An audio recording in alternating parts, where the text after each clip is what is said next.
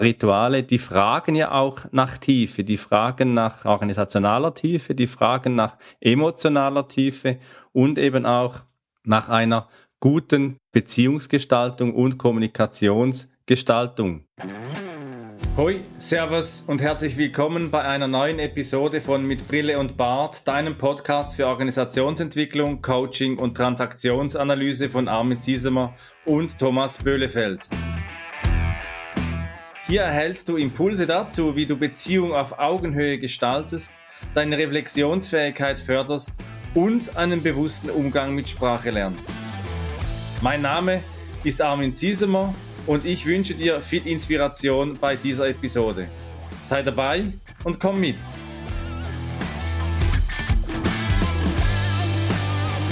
Happy New Year, Thomas. Willkommen im neuen Jahr. Mit Brille und Bart sind wir jetzt wieder unterwegs und äh, schauen auf das Thema Same Procedure as every year. Thomas, nochmal, Happy New Year. Frohes neues Jahr wünsche ich dir auch, Armin. Hallo. Und natürlich auch herzlich willkommen in 2022 an unsere Zuhörerinnen und Zuhörer. Schön, dass ihr wieder dabei seid bei unserer ersten Folge in 2022.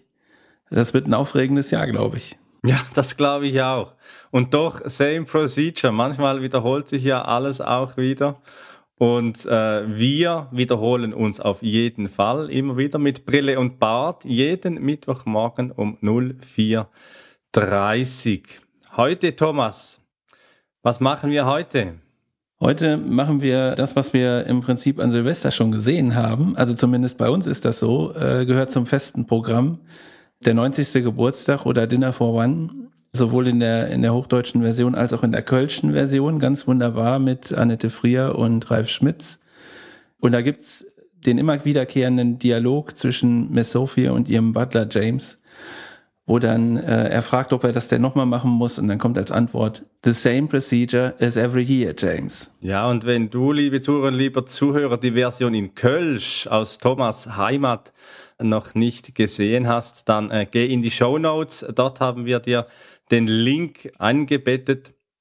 Dann kannst du eben diese Version von Annette Frier und Ralf Schmitz dir anschauen. Aber wir sprechen ja nicht nur über Same Procedure as Every Year mit äh, diesem ganz bekannten kurzen Film, sondern wir sprechen heute darüber, wenn die Veränderung an dir vorbeizieht und du begreifst es nicht. So geht es ja auch dieser Miss Sophie, die an einem leeren Tisch sitzt und nach wie vor ihre Gäste bewirtet und begrüßt. Ja, und das obwohl die äh, Veränderung an ihr vorbeigezogen äh, ist, nämlich die Gäste sind gar nicht mehr unter den Lebenden und können deswegen aus nachvollziehbaren Gründen gar nicht da sein. Und das ist so quasi auch ein Unterschied zwischen dem, was wir in der Transaktionsanalyse unter Ritualen verstehen und dem, was Gewohnheiten sind und welche Auswirkungen das hat. Darüber möchten wir sprechen. Ja, Thomas, wie unterscheidest du Gewohnheiten und Rituale? Rituale zeichnen sich insbesondere dadurch aus, dass sie bewusst begangen werden. Also es gibt eine Achtsamkeit, es gibt eine Aufmerksamkeit für diese Rituale, so wie jetzt bei uns im äh, Silvesterprogramm immer dieser Film äh, geguckt wird. So ist es auch, dass wir das bewusst machen. Also wir setzen uns hin, wir gucken, wann läuft das denn im Fernsehen. Da gibt's natürlich, ich weiß nicht, 15 verschiedene Zeitslots oder so oder noch mehr, wo man das gucken kann. Und Rituale haben wir ja auch vorgestellt als eine Art der Strukturierung der Zeit in Folge 11 unseres Podcasts. Und äh, die ergeben sich aus dem äh, Strukturhunger, den jeder Mensch in sich hat. Und äh, der Strukturhunger ist ja einer der psychologischen Hungerarten, die wir auch schon behandelt haben, diskutiert haben. Und die äh, haben ihre Ursache bei Eric Byrne, dem Begründer der Transaktionsanalyse. Im Gegensatz dazu gibt es Gewohnheiten und da ist eigentlich jetzt klar, nachdem ich das so erzählt habe, wo der größte Unterschied ist, nämlich die passieren eher so unbewusst, also laufen so nebenher und man nimmt sie gar nicht mehr richtig wahr. Und dann kann das halt passieren, dass man ein Verhalten beibehält, auch über Jahre, so wie Miss Sophie, und das immer nur macht, weil es sich halt irgendwie, weil es so sein soll oder weil es immer schon so war, aber man notwendige Veränderungen halt tatsächlich verpasst. Und gerade in dieser Zeit, in der sich ja sehr viel ändert, also auch im Arbeitsleben, merkt man ja auch, welches dann auch liebgewonnene Gewohnheiten sind. In der Strukturierung der Zeit sprechen wir auch von eben von energievollen und energieleeren Ritualen. Und äh, je achtsamer und aufmerksamer dann Rituale auch durchgeführt werden, desto mehr erhalten sie auch Energie und sind aufgeladener.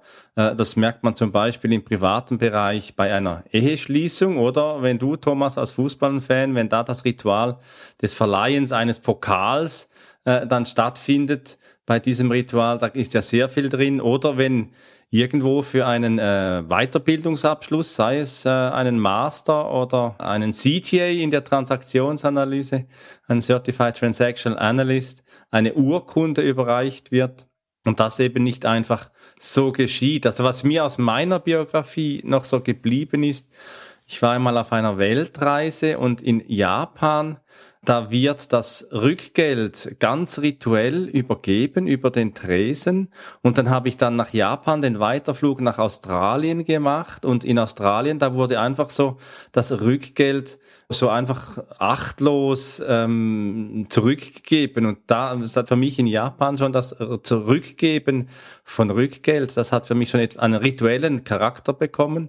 Und das ist für mich so ein Beispiel, jetzt auch im kulturellen Unterschied, für eben Rituale und Gewohnheiten, auch die Wertschätzung zu geben, etwas, das man einer Handlung gegenüber macht, Rituale sind gut geeignet dafür, hatte ich ja schon gesagt, so Struktur zu geben und damit auch ein Gefühl von Sicherheit. Und diese Sicherheit wird nochmal verstärkt, dadurch, dass bei Ritualen häufig Symbole verwendet werden. Zum Beispiel bei der Eheschließung, da gibt es den Ring, den man sich gegenseitig an die Hand steckt. Bei der Pokalübergabe, da muss ich jetzt sagen, also ich bin ja äh, Fan des ersten FC Köln und da gab es in der letzten Zeit nicht so viele Pokale zu übergeben. Aber das ist natürlich ein starkes Symbol, den äh, Pokal entgegenzunehmen und in, die, in den Himmel zu recken und man wird bejubelt äh, und auch bei Beförderungen oder wie jetzt bei mir aus meinem Umfeld, als ich die Ausbildung zum Berater für Organisationsentwicklung auf Basis äh, systemischer Transaktionsanalyse abgeschlossen hatte, gibt's halt so eine schicke Urkunde. Und das ist schon was Besonderes. Man ändert dann, man ändert dann gefühlt auch den Status oder den Zustand von sich selbst gegenüber der Betrachtung, die man selbst auf sich hat. Und auch in der, in der Gesellschaft ist das ja so. Also es ist sichtbar durch dieses Symbol. Da sind jetzt nicht mehr einfach Finalisten, sondern es sind Pokalsieger. Da ist jetzt jemand nicht mehr Single, sondern Ehepartner. Und ähm, beim Militär ist es ja häufig auch so, dann ist jemand nicht mehr irgendein äh, normaler Soldat, sondern hat irgendwie einen Rang, ich kenne mich da nicht so aus, aber kriegt halt irgendwie eine Schulterklappe zu oder irgendwie, also so, solche Abzeichen gibt's ja dann. Und das ist halt ein sichtbares Zeichen dafür, dass sich für diesen Menschen was geändert hat. Ja, und äh, eben im, im Arbeitskontext, ich bleibe nochmal bei dem Beispiel mit, mit dem Rückgeld von Japan und von Australien. Sitzungen zum Beispiel, die haben ja auch oftmals einen Charakter, sie müssen einfach abgehalten werden und dann trifft man sich und so etwas Rituelles äh, mit Begrüßung oder das Fördern von Dialog. Es gibt ja dann auch so die Befindlichkeitsrunden. Das finde ich immer noch etwas äh, sehr Wertvolles, wenn man am Anfang sich auch mal noch kurz Zeit nimmt, äh, darüber auszutauschen, wie geht's bei dir, was ist bei dir? Und das bekommt so einen rituellen Charakter und nicht gerade einfach der Vorgesetzte, wie es schon immer war, same procedure as uh, every meeting, äh, steigt ein und äh, sagt so und jetzt tak tak tak Zeitplan durch und dann wieder auseinander, sondern dass es wirklich auch eine Wertschätzung gibt, diesen Begegnungen dann auch, die man dann hat. Du hast noch die Symbolik angesprochen von Ritualen und die gehen ja weit zurück, teilweise Rituale. Das ist ja insbesondere auch bei indigenen Völkern sehr stark feststellbar. Also wenn ein Kind zum Erwachsenen wird, diese Initiationsriten.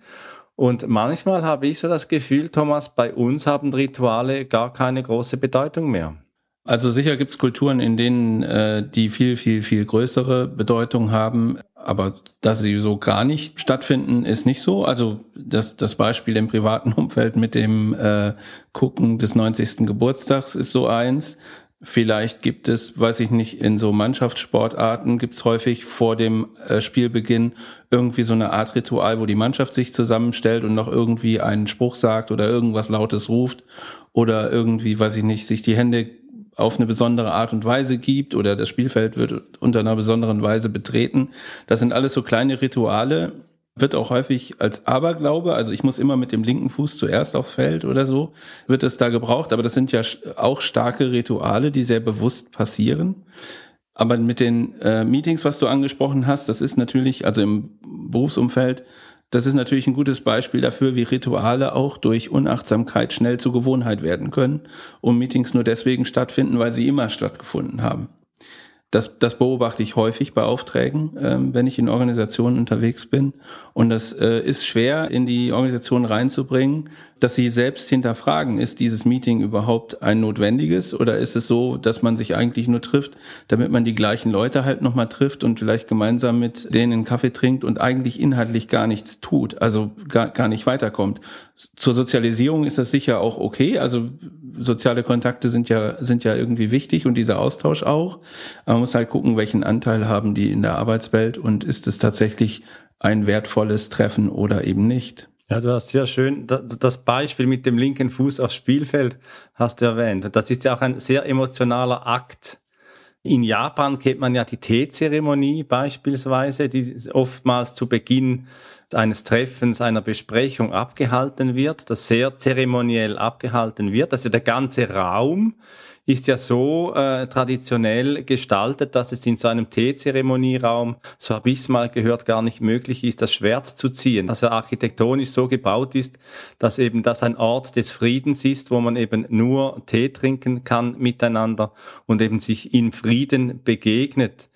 Und da merke ich schon manchmal eben in unserer Arbeitswelt, was dann nachher gesagt, ja, eben Kaffee trinken miteinander. Man kann ja einfach Kaffee trinken oder man kann eben dem Kaffee trinken auch einen rituellen Charakter auch verleihen, zu sagen, wir machen das eben und jetzt kann man es als Trübung nehmen oder als bewusster Akt. Wir machen das eben bei uns in unserem Unternehmen immer so. Wir haben, haben da ein Ritual, dass wir eben so oder so beginnen, weil diese, man spricht ja heute auch immer sehr stark von äh, Branding, von Employer Branding, von äh, emotionaler Markenaufladung.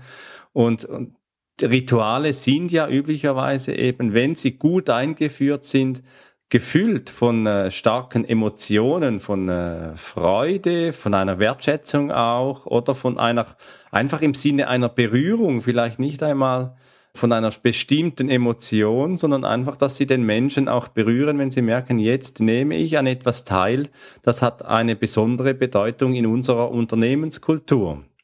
Du hast eben ein besonderes Wort verwendet in, in deiner Ausführungen, als du über Japan gesprochen hast, nämlich das Wort Zeremonie. Zeremonien gibt es in der Transaktionsanalyse auch. Also äh, hat Eric Byrne beschrieben als einen längeren Zeitraum. Das macht so eine Zeremonie aus.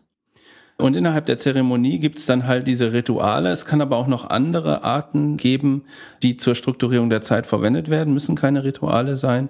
Und das ist, wollte ich nur noch mal den Unterschied machen. Die Rituale ist halt genau dieser Akt, der da passiert, also diese, diese Aktivität, die da passiert.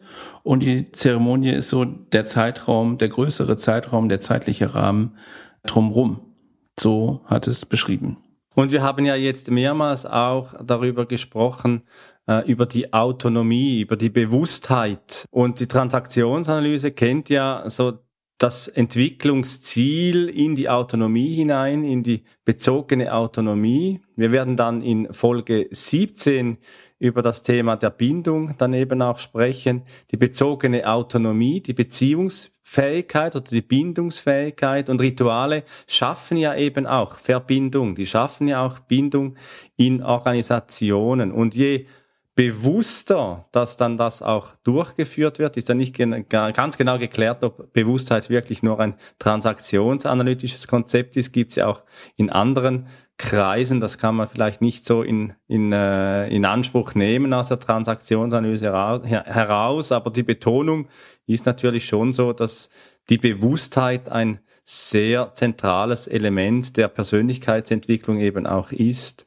Und in, gerade in Organisationen hat man ja beispielsweise auch äh, Führungsbilder, die einfach so gepflegt werden, aber gar nicht bewusst reflektiert werden.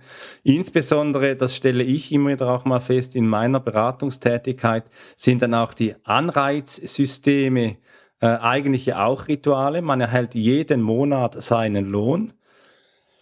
Und doch wird dann aus strategischer Ebene oder eben aus Employer Branding Sicht heraus vielleicht nicht ganz äh, bewusst überlegt, welches sind überhaupt die Belohnungssysteme, die Anreize, die belohnt werden wollen. Kennst du noch andere Beispiele, Thomas, wo es so äh, rituell eher, ja, die Zeit einfach vorbeizieht? Ja, ich hätte sogar gesagt, dass genau dieses ähm, Beförderungsthema eins ist, wo die äh, Entwicklung manchmal so dran vorbeizieht und es eher nicht so bewusst passiert, nämlich äh, in solchen Unternehmen beispielsweise, wo die Beförderung davon abhängt, wie lange jemand im Unternehmen ist. Dann werden häufig irgendwelche guten, gut qualifizierten Facharbeiter oder Angestellte zu Gruppenleitern, weil sie halt bestimmte äh, Verbleib im Unternehmen haben und sind häufig dann mit vielleicht so einer Führungsaufgabe manchmal überfordert, manchmal haben sie auch gar kein Interesse daran, die Führungsrolle zu übernehmen. Und das ist so ein Beispiel aus, aus meiner Sicht dafür, dass man an irgendwas äh, festhält, nämlich genau an dieser Art der Beförderung, ohne sich Gedanken zu machen, wie könnte es besser laufen. Und es gibt natürlich auch auf Unternehmensebene Beispiele dafür, dass ähm, Unternehmen an ihren Produkten, an ihrem Marktauftritt festgehalten haben. Die Welt draußen dreht sich weiter. Man hat aber einfach weitergemacht und hat vielleicht so eine Entwicklung verschlafen. Ein ganz prominentes Beispiel an dieser Stelle ist zum Beispiel Nokia. Nokia hat eine ganze Zeit lang richtig gute Handys gemacht, so mit Tasten und kleinem Display und so. Ich, die Älteren unter euch, liebe Zuhörerinnen und Zuhörer, werden sich erinnern an solche Art von Handys. Und die haben einfach irgendwann die Entwicklung zum Smartphone nicht mitgemacht, weil sie gedacht haben, sie sind jetzt erfolgreich und sie können erfolgreich bleiben, indem sie weiter diese Handys bauen, die aber dann innerhalb von relativ kurzer Zeit kein Mensch mehr haben wollte, weil es diese großen Displays gab, auf denen man rumtippen konnte, ohne Tasten und so weiter. Und das haben sie einfach verpennt sozusagen. Das haben sie nicht gesehen und äh, sind sich dessen nicht bewusst gewesen. Ja, wir haben ja am Eingang von dieser Folge von mit Brille und Bart gesagt, äh, wir sprechen heute eben auch darüber, wenn die Veränderung an dir vorbeizieht und du es eben nicht begreifst. Und das finde ich ein gutes Beispiel, Thomas, mit Nokia, die eben auch dann das, sagen wir mal, wirklich platt einfach verpennt haben. Und was für mich immer auch noch so ein Ritual ist, sind ja Bewerbungsgespräche. Das erste Interview, das zweite Interview, vielleicht noch ein Assessment und da staune ich immer wieder, so im Sinne eben auch von same procedure as uh, every interview, so wie uh, same interview as every month oder so.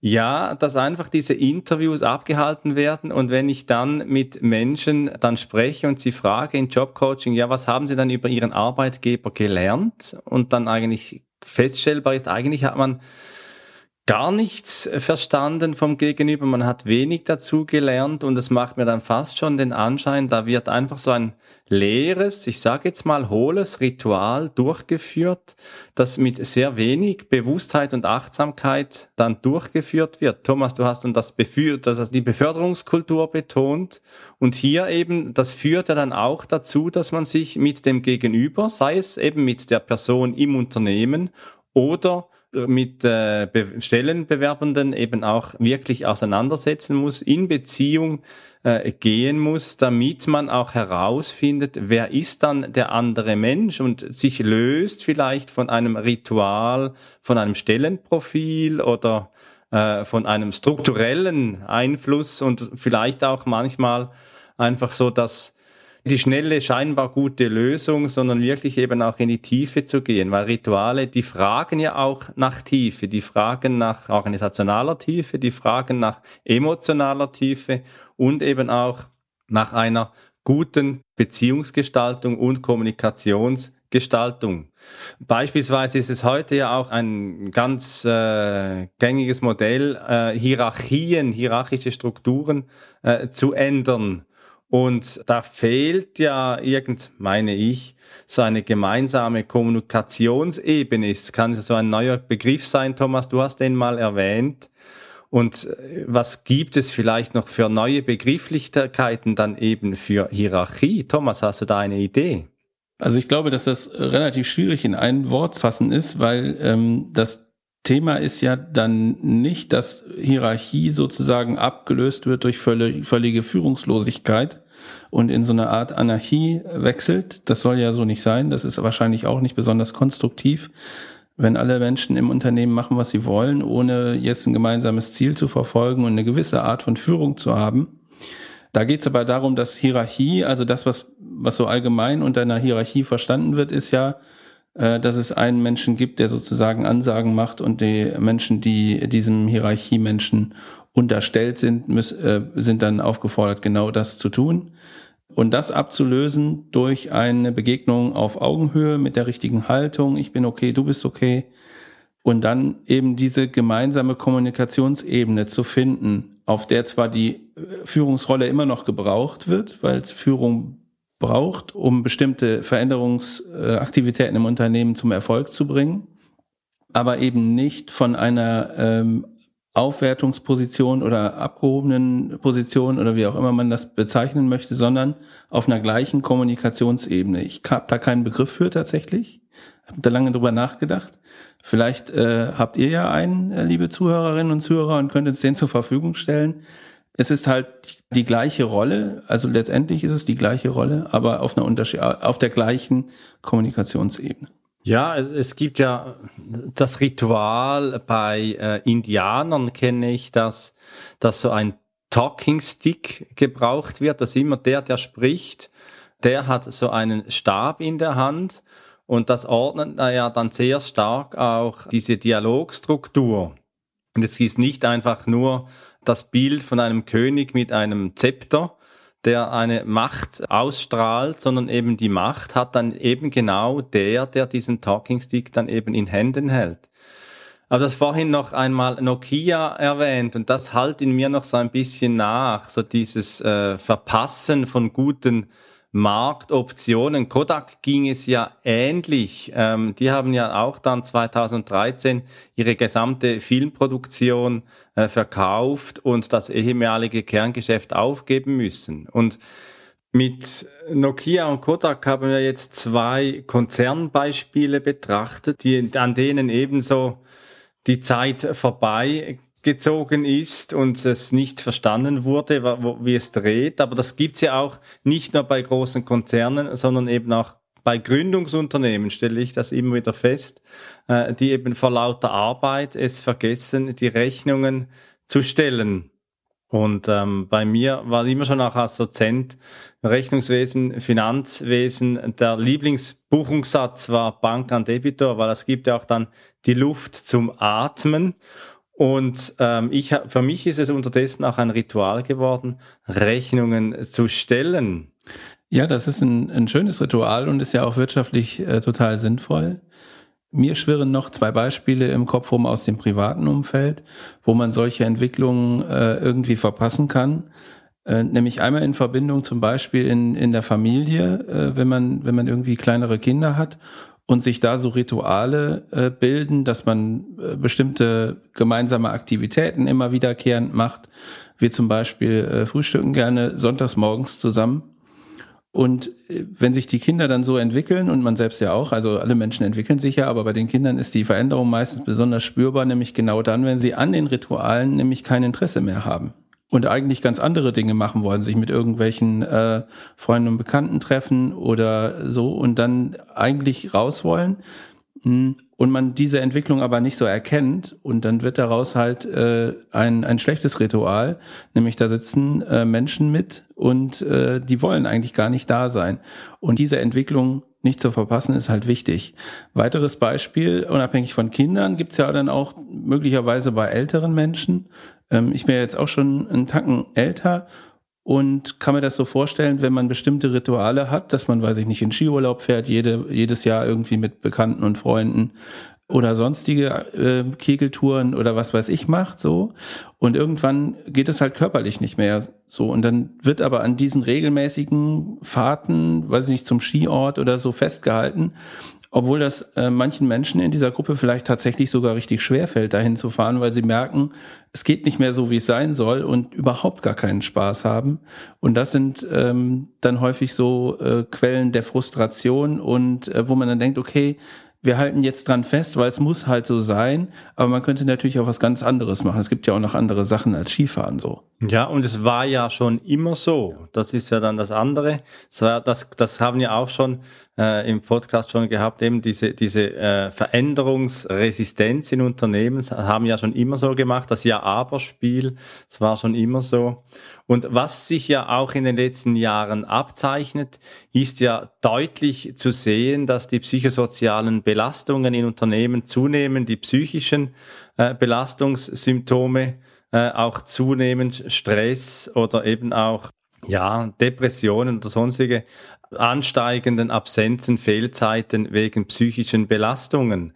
Und hier ein Augenmerk darauf zu richten, was geschieht denn da in deiner Unternehmung, in deinem Unternehmen, gerade aus der HR-Perspektive heraus, äh, achtsam und wach zu sein und zu sehen, was geschieht denn da in unserer Organisation in Bezug auf psychische Gesundheit. Denn was deutlich ist immer wieder mal aus unserer Beratungsperspektive, ich nehme an, Thomas, ich kann auch aus deiner Perspektive heraus sprechen, dass eben genau diese Auffälligkeiten eben auch zunehmen.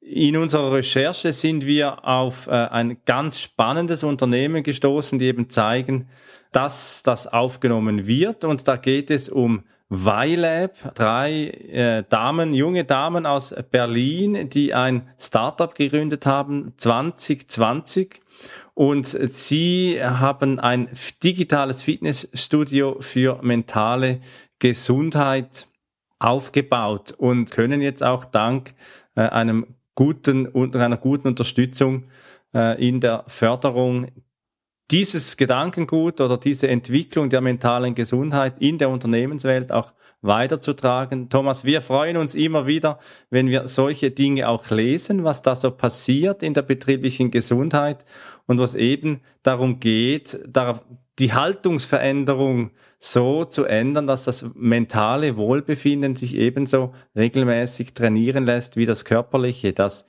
geht mir ja als Physiotherapeut im Ursprung, ist mir das sehr nah, dass einerseits das, das Muskeln trainieren, aber eben auch äh, das mentale Training, sich an neue Anforderungen eben auch so äh, anzupassen, dass in Organisationen und auch in deiner Organisation die mentale Gesundheit oder eben die betriebliche psychische Gesundheit eben auch mit neuen Initiativen, mit neuen Ritualen vielleicht auch sogar, vielleicht auch sogar besser gepflegt wird und bewusster auch wahrgenommen wird.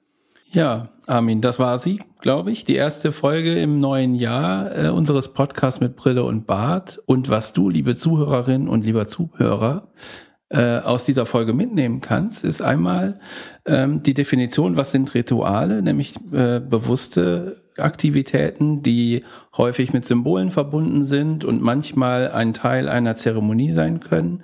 Wir haben darüber gesprochen, dass aus Ritualen schnell Gewohnheiten werden können, die so unterbewusst äh, oder unbewusst erfolgen und äh, manchmal dazu führen, dass man die Zeichen der Zeit nicht erkennt und äh, in eine Richtung geht, die dann nicht sehr erfolgreich ist und dass das sowohl im betrieblichen äh, Umfeld als auch im privaten Umfeld eine Rolle spielt. Ich wünsche euch, weil es die erste Folge in diesem Jahr ist, einen wundervollen Start in das, in das Jahr 2022. Bleibt aufmerksam, achtet auf Rituale, die wertvoll sind, weil sie Sicherheit geben und Struktur geben. Achtet darauf, dass äh, keine Gewohnheiten daraus werden, dass ihr keine Entwicklung verpasst, auch im privaten Umfeld. Und wünsche euch viel Erfolg. Armin, möchtest du auch noch was sagen? Ja, das nächste Mal in der Folge 16, da gehen wir wieder einem ganz rituellen Thema fast schon wieder nach. Es geht um eine klassische, traditionelle Schweizer Sportart, äh, Good Knows, das Hornussen. Äh, und da haben wir wieder einen Gast. Das Hornussen wurde 1640 erstmals in der Schweiz erwähnt, blickt also auf eine lange Geschichte zurück. Und da schauen wir, was hat Hornussen, dieser Sport, mit ähm, Veränderungen in der Arbeitswelt zu tun. Und bis dahin wünsche ich auch dir guten Start ins neue Jahr und freue mich, wenn du dann auch das nächste Mal wieder dabei bist. Wenn dir diese Episode von Mit Brille und Bart gefallen hat, dann zeig uns das mit deinem Like und abonniere gleich den Kanal, damit du keine Folge verpasst. Alle Links zur Folge findest du in den Show Notes. Da findest du auch unsere Kontaktdaten, wenn du uns etwas mitteilen möchtest. Wir sind verfügbar in Deutschland, Österreich, der Schweiz und natürlich remote, wenn du Orientierung und Begleitung für deine Veränderungsprozesse suchst. Teile diesen Podcast mit Menschen, die davon profitieren können und lass eine Rezension bei Apple Podcast da. Ich bin Armin und wünsche dir bis zur nächsten Episode eine gute Zeit. Komm mit und verbinde Perspektiven.